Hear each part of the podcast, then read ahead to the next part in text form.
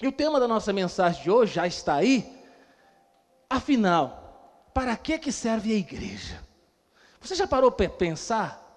Para que serve a igreja? Para que, que serve a igreja local? Nós vivemos um tempo de grandes desafios. Não só por causa da pandemia, eu acredito que a pandemia ela acelerou algumas coisas. E nós estamos vivendo um tempo onde um fenômeno tem acontecido. Muitas pessoas se dizem filhos de Deus. Muitas pessoas se dizem transformados e regenerados, mas são pessoas que não querem fazer parte da igreja local. São pessoas que querem ser sem pertencer. Será que é possível você é, é, converter, ser regenerado, ter a obra transformadora do Senhor Jesus, mas não querer viver numa comunidade cristã? Será que é normal um crente salvo, regenerado, não querer estar conosco, não estar, querer estar numa igreja local servindo?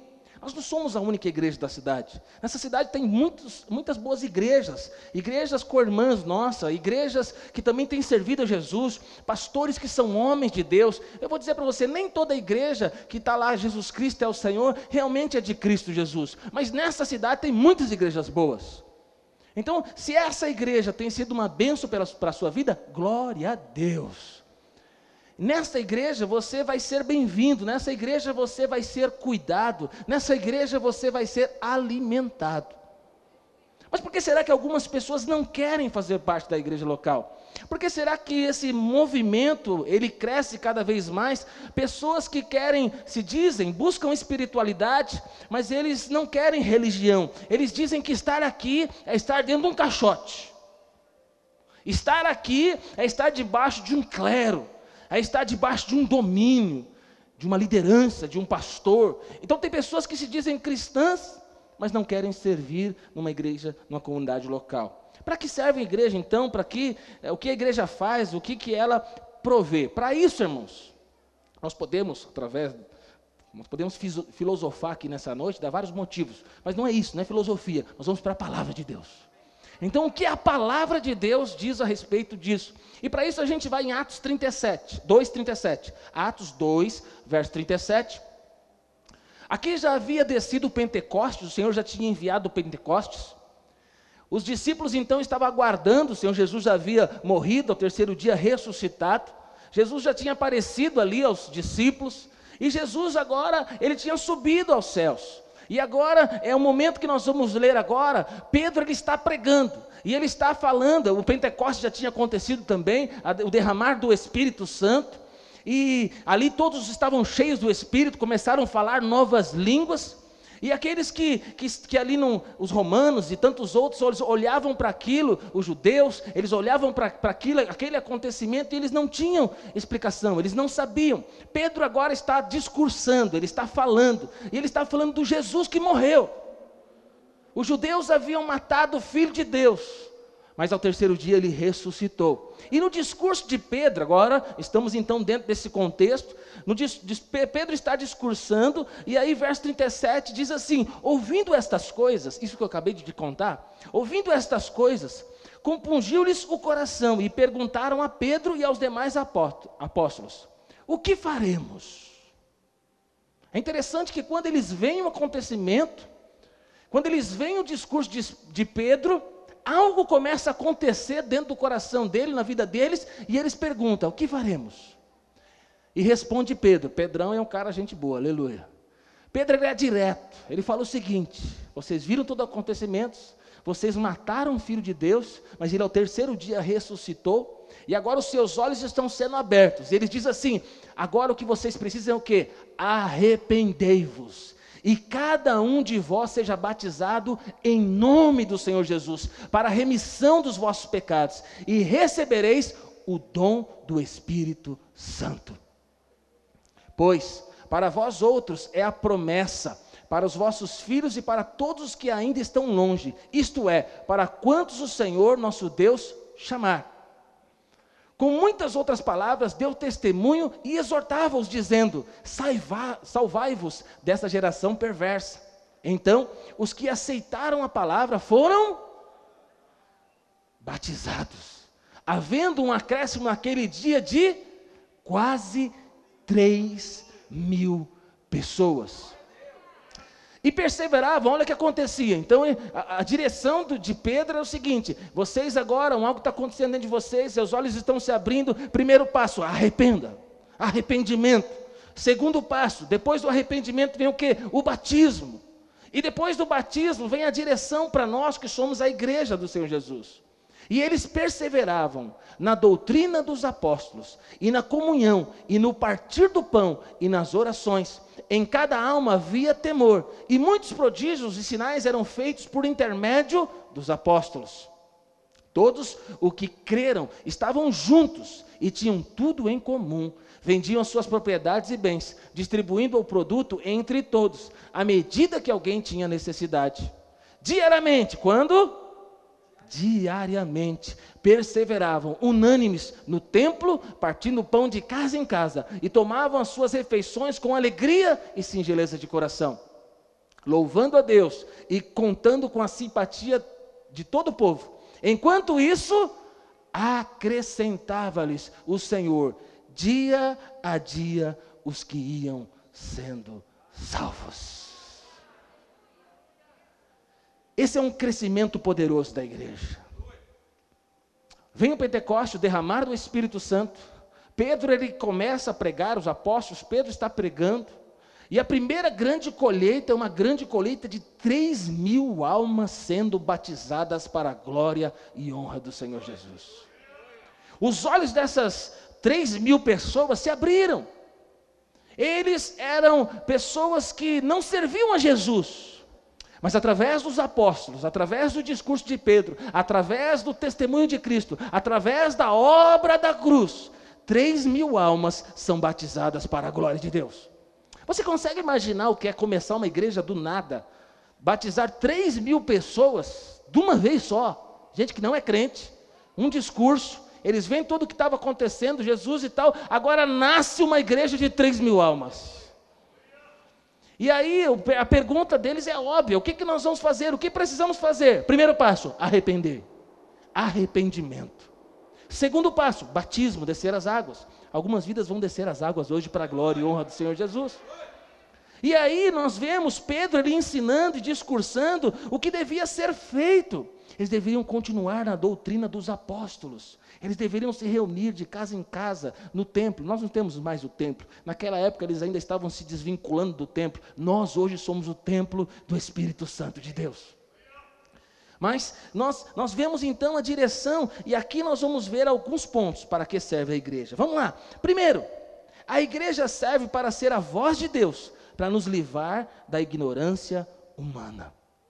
A grande pergunta dessas pessoas é a seguinte: dessas mais de 3 mil pessoas, ou dessas 3 mil pessoas, elas perguntam: o que faremos? E Pedro ele ensina. Pedro ele tira as pessoas da ignorância, do não saber, da falta de conhecimento, e Pedro ensina através da palavra de Deus. Então, o primeiro motivo pelo qual você está aqui é para receber a palavra de Deus. A palavra de Deus é a doutrina, a palavra de Deus é o ensinamento de Deus. Irmãos, nós queremos muitas coisas, nós gostamos de muitas coisas. Talvez tenha coisas que você falou, por que, que não é diferente? Por que, que tem que dizimar? Por que, que tem que se reunir? Por que, que tem que congregar? Por que, que tem que batizar? Por que, que nós vamos participar da mesa hoje? Por que, que tem que comer esse pão e beber esse cálice? Por quê? Não podia ser diferente? Preste atenção, irmão, nós não fazemos aquilo que nós queremos.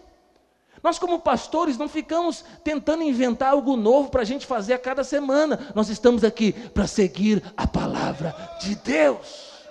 Existe uma forma de servir a Deus, existe uma forma de honrar a Deus, existe uma forma de viver a vida cristã. Existe uma forma de viver o casamento. Existe uma forma de honrar os filhos. Existe uma forma de honrar os pais. Existe uma forma de ser um bom patrão. Existe uma forma de ser um funcionário. E através da palavra de Deus, nós sabemos como nós devemos andar. Eu estou aqui pregando. Eu estou ensinando para você a doutrina, a palavra de Deus. Então, cuidado.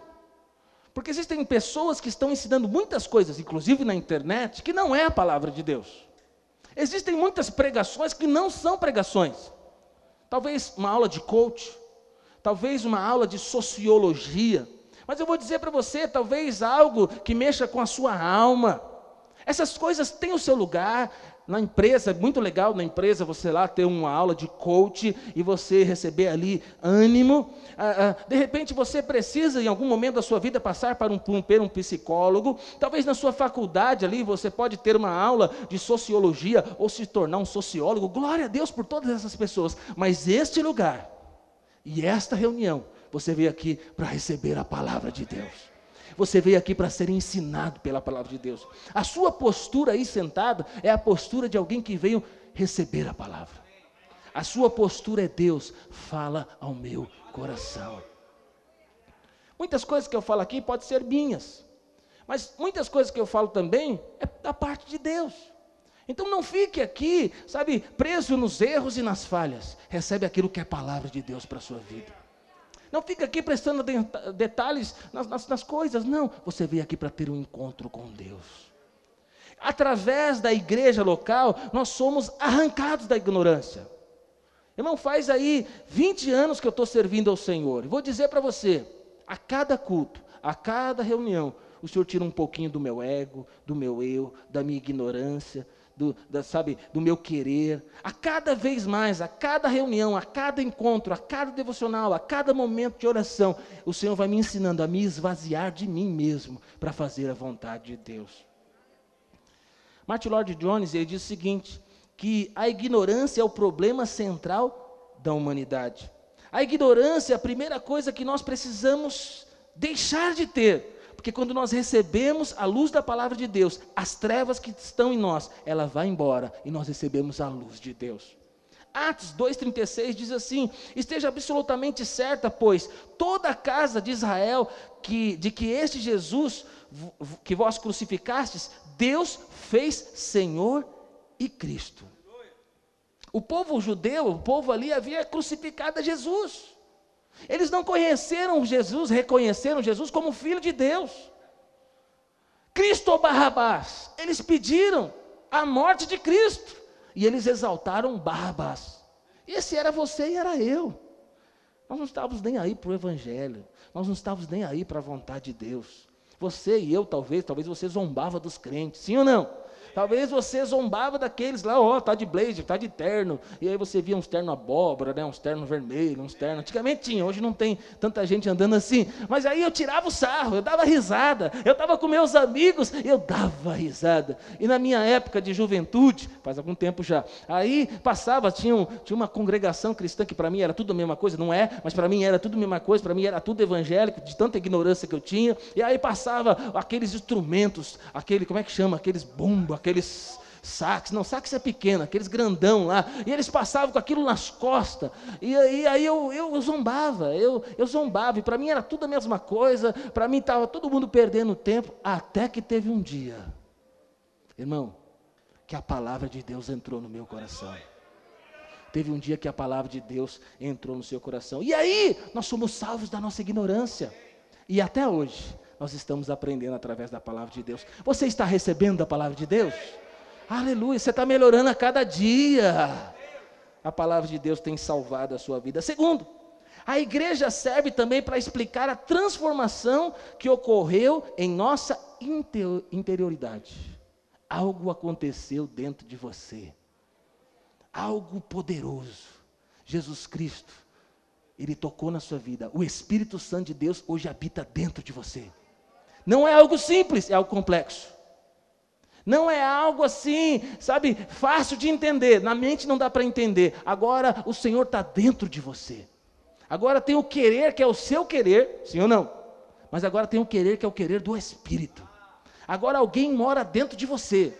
Agora tem uma voz que fala dentro de você. Agora tem uma chama que queima no seu coração.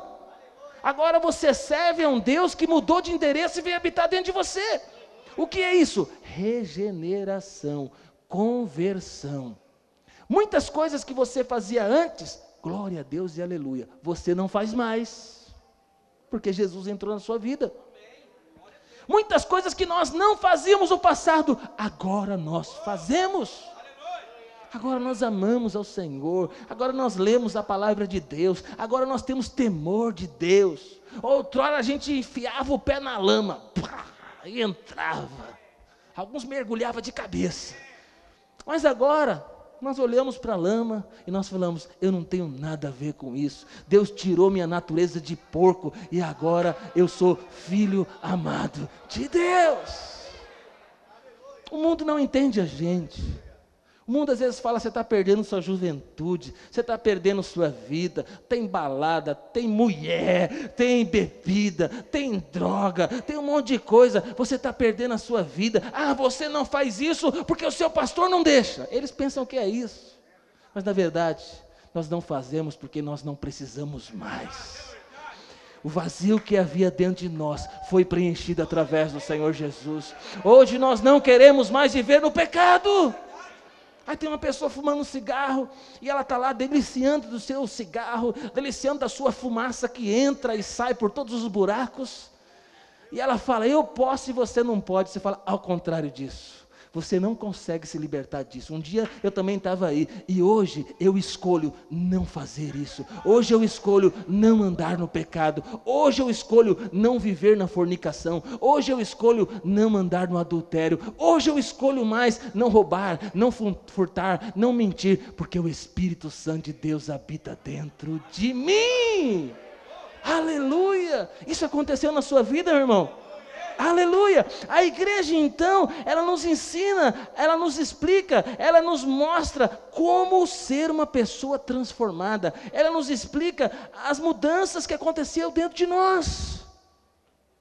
Depois que eu me converti, eu demorei uns quatro meses para entender que eu tinha convertido. Três a quatro meses.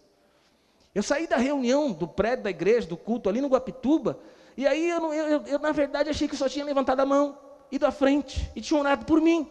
Para mim foi algo, talvez, para quem foi no Espiritismo, talvez um passe, algo assim, parecido. Eu achei que tinha sido só mais um momento.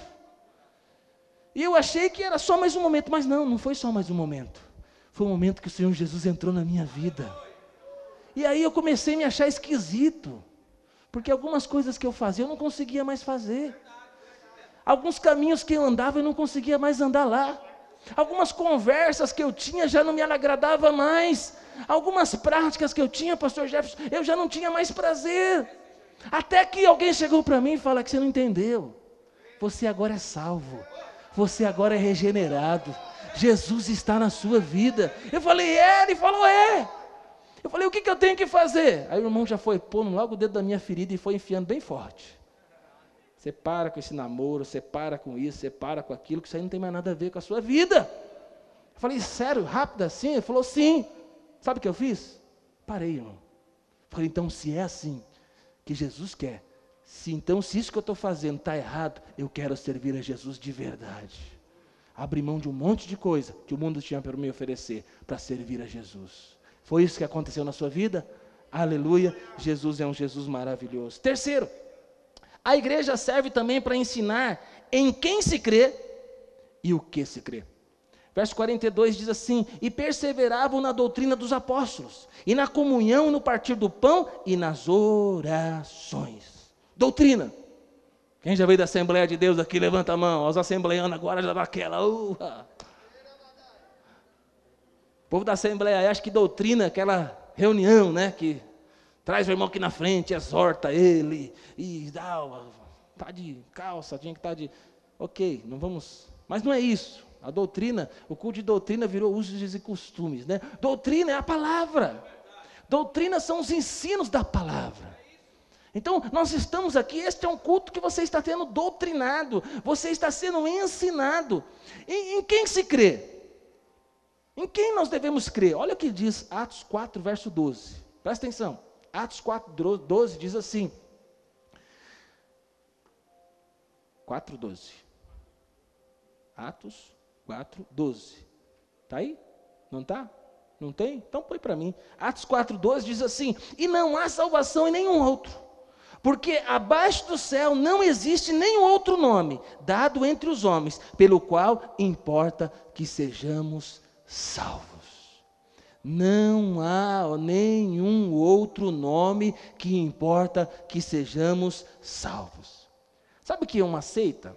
Uma seita é, é, é, é, o que coloca Jesus mais alguma coisa. Ou, ou que coloca mais alguma coisa no Evangelho ou que diminui Jesus. Não, é só Jesus. Então, nós servimos a Deus. Jesus, Ele é o Filho de Deus. Jesus, Ele é Deus. Ah, você tem que ler a Bíblia, seguir a Bíblia, mas o pastor Alan teve uma revelação, você segue a revelação dele também. Não. Ah, não, mas há 500 anos teve uma pessoa que teve uma revelação e você segue também. Não. Mas há mil anos teve alguém que teve uma revelação e através da revelação dele nós vamos montar. Não. Nós servimos, nós seguimos a palavra de Deus. A palavra de Deus é a palavra revelada do Senhor. É o que nós seguimos. Amém, irmãos? Então, toda vez que eu vou ler um livro, você vai ler e tal, nós temos que se basear na palavra. Então, a pregação tem que estar na palavra. Então, nós cremos em quem? Jesus. Ele é o Filho de Deus, ele é o nosso amado. Cremos nele. O que se crê? O que se crê é a doutrina, é a palavra. Em tempos chamados de pós-modernos, nós vemos que a nossa crença, a palavra de, irmão, a palavra de Deus está sendo relativizada. Tem gente dizendo, ó, a Bíblia, quando você pega aí os 66 livros, você pega toda a Bíblia, nem tudo é palavra de Deus. Diga misericórdia. Não, tem aí coisa aí que aqui o apóstolo Paulo deu uma derrapada na maionese, as mulheres não precisam ser submissas ao marido, não, não é bem assim. Agora na modernidade as mulheres têm que mandar também. Ah, esse negócio de, de um só casamento também não. É que isso aí é coisa antiga. Então, é, fala da, da questão, é, não o homem, essa posição do homem de ser ali o cabeça, não, não, não, também está errado. Tem muitos lugares que tem sido relativizada a palavra de Deus. Irmão, que a palavra de Deus diz que é, é. Amém. Se nós tentarmos viver fora do manual que Deus nos deixou, que é a palavra de Deus, teremos problemas. Então, eh, você fala, ah, pastor, mas eu tenho que submissa ao meu marido? Sim. E marido, nós temos que amar nossa esposa como Cristo amou a igreja. A mulher tem dificuldade de submeter ao marido. A Deus ela é mais fácil, né? o marido é mais difícil. E o homem tem dificuldade de amar. Você pode ver que toda mulher normalmente ama muito seu marido. Então a mulher não tem facilidade, não tem dificuldade de amar. A mulher ama o marido. Amém, mulheres. A mulher ama os filhos. A mulher ama, a mulher amamenta, a mulher, a mulher fica com um bebê nove meses dentro dela. Então, ela é um ser que foi feito para amar e não tem dificuldade de amar. Mas já percebeu quanto seu marido tem dificuldade para amar? Percebeu quanto seu marido tem dificuldade para morrer por você? Você quer fazer algumas coisas e ele não morre. Ele fica reclamando, ele briga, ele briga, ele não morre. Você tem um irmão do seu lado, fala: morre logo, irmão. Ama logo e morre logo e está resolvido essa parada.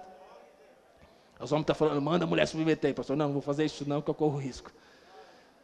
Nós temos que seguir a palavra de Deus. A palavra de Deus é a doutrina que nos ensina.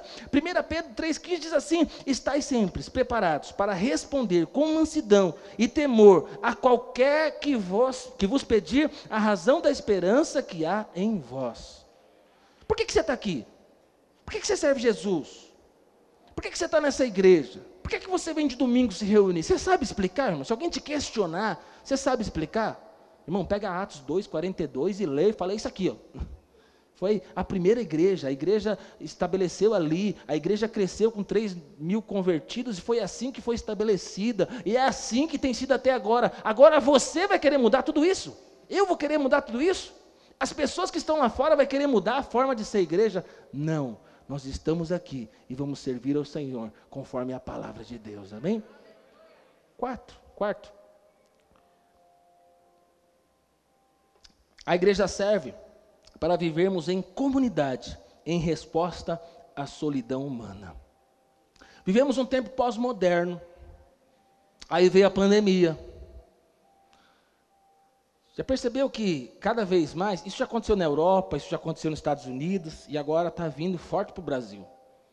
O brasileiro está se tornando um ser isolado, como é na Europa, como é nos Estados Unidos, como é em Portugal, como é em países em primeiro mundo. Hoje a sua casa, a maioria das, das casas que estão aqui, são casas que estão mais equipadas. Sua casa tem tudo, para você não sair de lá. Sua casa tem internet, sim ou não? Sim. Você tem um celular que você fala com o mundo inteiro? Sim. Você tem uma TV lá? Comprou uma grandona agora? Sim. Você tem um sofá? Tem uma cama? Então, a sua casa, nessa, nesse mundo pós-moderno, a sua casa está sendo equipada para você ficar lá dentro. E você não sai de lá para nada. Aí você tem um uai, alguma coisa aí, que você pede sua comida, para não fazer propaganda aqui.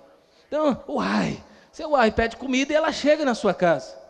E você não precisa nem olhar na cara do entregador. Ele deixa na portaria do seu prédio. Se você mora num prédio, dependendo de onde você mora, você nem olha na cara dele, para não deixar não dá caixinha, já deixa lá. Então nós estamos num mundo que cada vez menos tem isso aqui, ó, o estar junto, conversar, o se relacionar. Então nós estamos metidos, estamos envolvidos num mundo que nós agora cada vez vamos viver mais isolados. Misericórdia. Veio a pandemia, irmãos, e aí agora nós ficamos, muitos de nós, eu não fiquei, mas muitos ficaram trancados dentro de casa 150 dias. Tem gente que está até hoje trancado lá com medo do coronavírus. Aleluia. Respeita aqueles que têm ali alguma limitação, alguma doença assim grave. Respeita essas pessoas, glória a Deus. Respeito aqueles que não vão no mercado, respeito aqueles que não ficam amontoando no chá de bebê, no, no, aniversário. Aí eu respeito aqueles que estão com medo dentro de casa, sabe que estão isolados e que alguém vai comprar as coisas no mercado para ele e quando chega já detetiza a pessoa inteirinha o vírus não entrar dentro de casa. Esse é o seu respeito.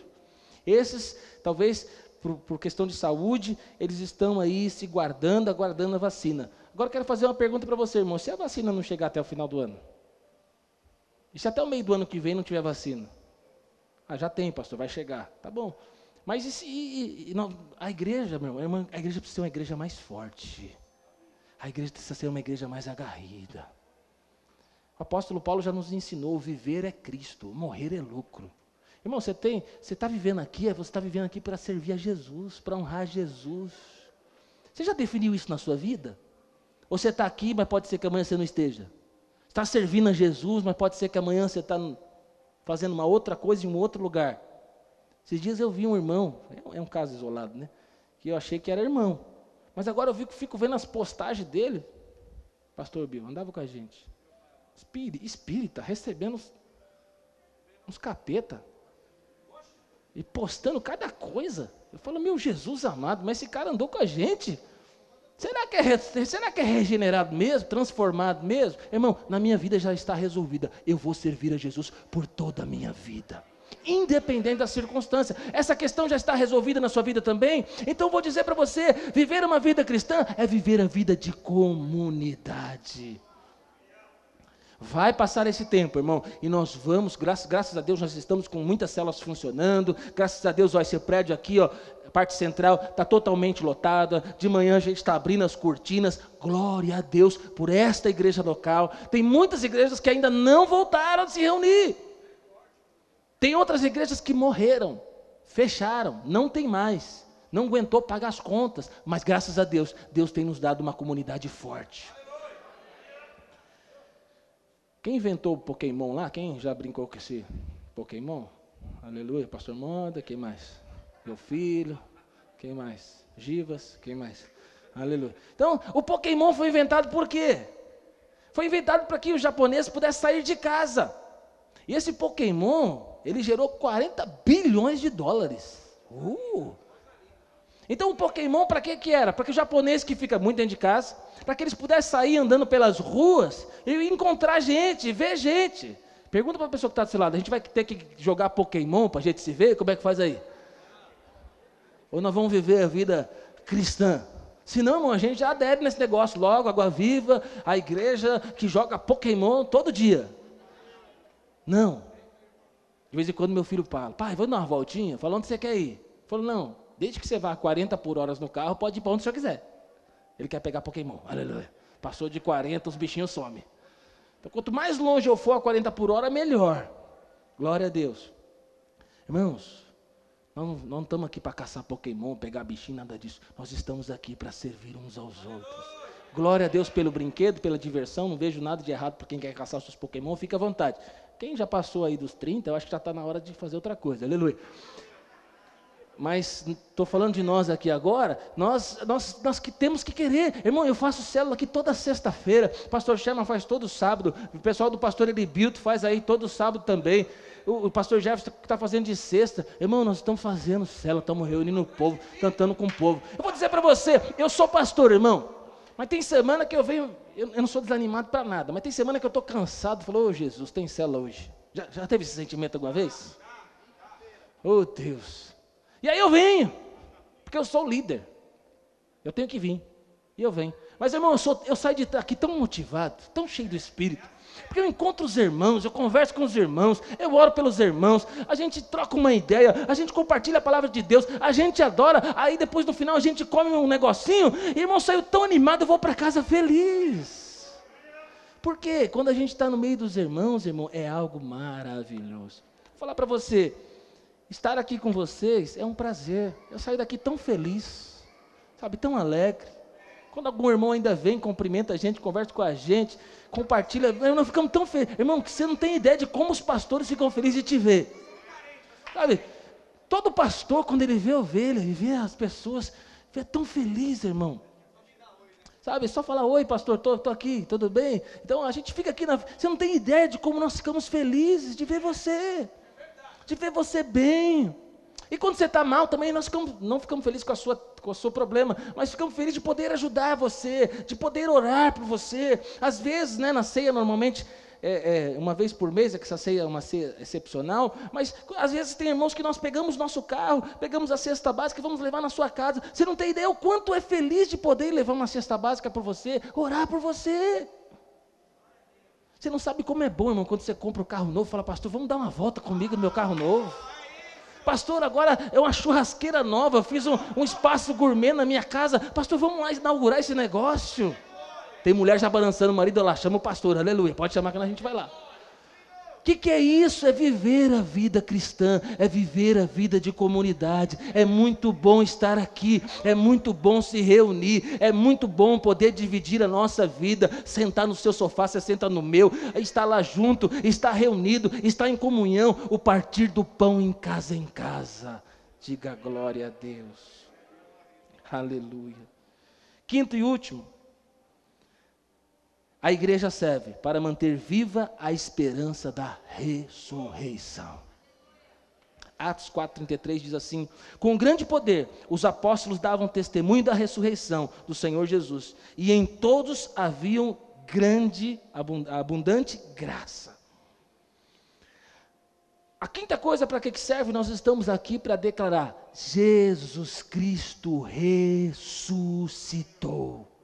o Cordeiro de Deus, que tira o pecado do mundo, ele morreu, mas ao terceiro dia ele ressuscitou. Nós estamos aqui para dizer: Jesus morreu.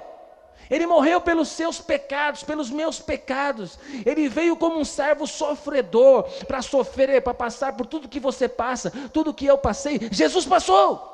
Ele te entende, ele me entende. Ele sabe as angústias, ele sabe a depressão, ele sabe a dor, a dor da perda, a dor de ser passado para trás, a dor de ser traído, a dor de ser deixado, a dor de ser esquecido. Jesus sabe, porque ele veio, ele passou. E Jesus morreu. Se Jesus não voltar, irmão, nos nossos dias, nós vamos morrer também. Fechar os nossos olhos aqui. Mas Jesus, ao terceiro dia, ressuscitou. E nós estamos para dizer aqui também que um dia, se Jesus não voltar, nós morreremos. Mas haverá um dia que nós ressuscitaremos com Ele. A igreja está aqui, irmão, para afrontar a morte.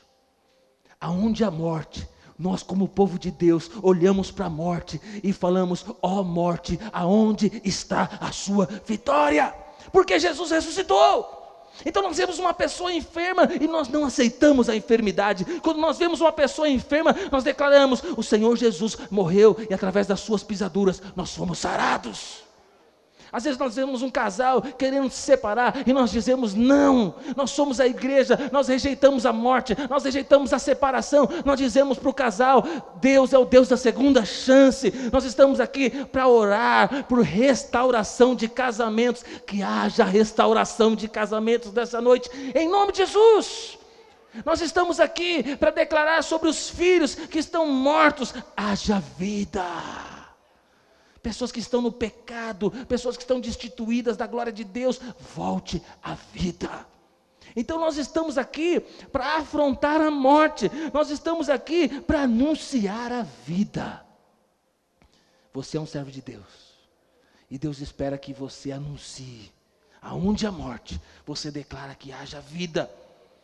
Aonde existem pessoas com morte, Apocalipse 1,7 diz assim: Não tenha medo, eu tenho as chaves da morte e do inferno, pois eu sou o Alfa e o Ômega, o primeiro e o último, sou aquele que vive. Estive morto, mas agora estou vivo para sempre. Nós estamos aqui para erguer as nossas mãos e declarar: Jesus Cristo ressuscitou. Você pode aplaudir o Senhor? Coloque-se de pé. Aleluia.